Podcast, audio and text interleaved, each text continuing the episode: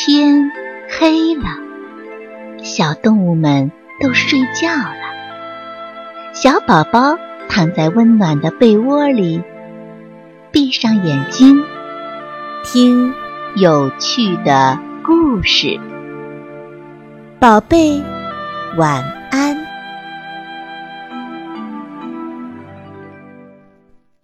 猫妈妈搬家。猫妈妈有六个可爱的猫女儿。喵的一声就是叫老大，喵喵两声就是叫老二，以此类推，叫六声时就是叫老六了。猫妈妈在山的那一边买了一处新房子，她捉来老鼠，让六个女儿都吃饱了，然后就准备上路搬家。他们走啊走啊，快到中午的时候，就在一眼泉边停下歇脚。这时，有一位猴先生领着他的儿子从山那边走过来。他们是来这边喝水的。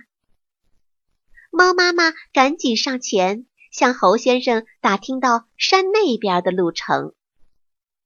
他问：“什么时候能够赶到他新居的所在地？”猴先生喝了一口清凉的泉水，看了看一旁累得直喘气的六只小猫，一本正经地反问猫女士：“你们打算怎么走法呀？”猫妈妈只知道朝前走，并没有想过要怎么个走法，她什么也说不出来。侯先生告诉他，他现在走了一半的路程了，只是后一半的路都是山路。侯先生接着说：“如果你们走得很慢，傍晚就可以到达；如果你们走得不快不慢，明天早上可以到达；如果走得非常快，那么一星期后才能翻过山。”猴先生一边说着，一边心疼地抚摸着小猫们的耳朵和脊背。他看出来了，六只小猫都是第一次出门，第一次走这么远的路。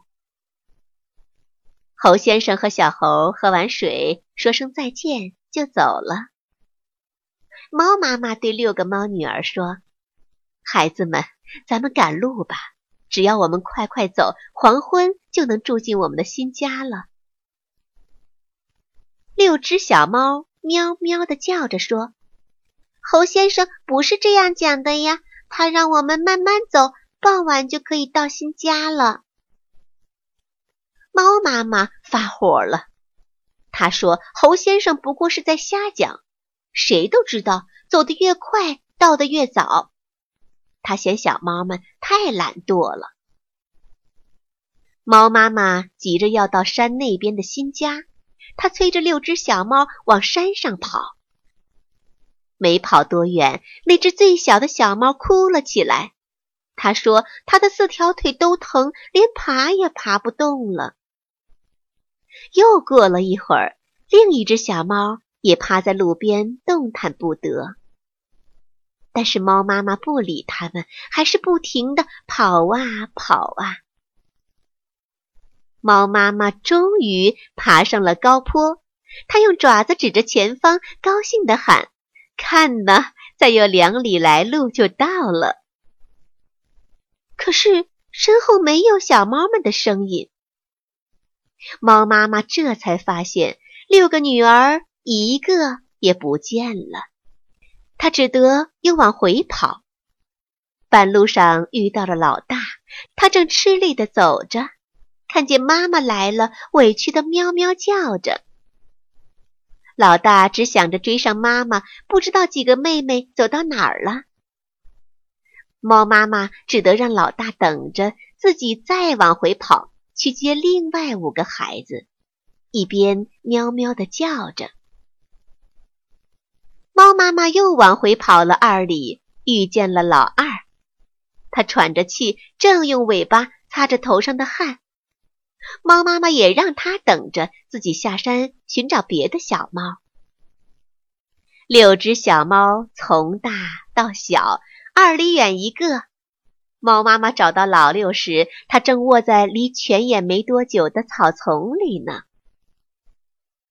猫妈妈轻轻地叼起最小的女儿，一直把她送到老大那里。老五、老四、老三、老二也就非让他叼不行。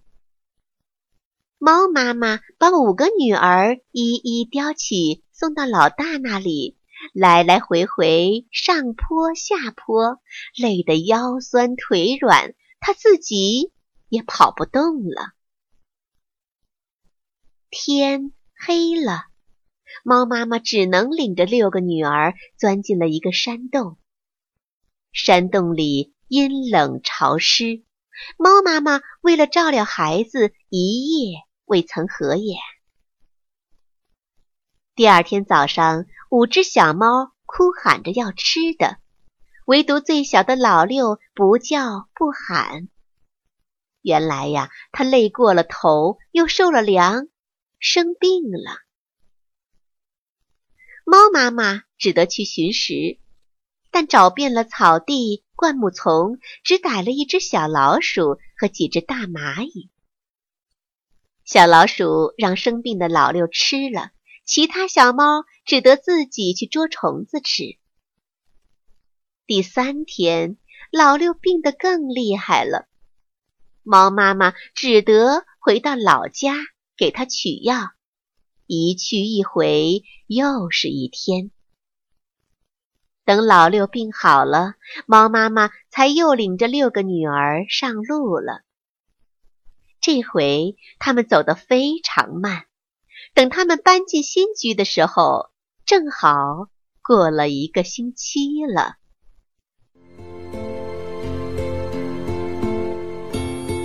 小朋友们，故事讲完了，该睡觉了，宝贝。晚安安。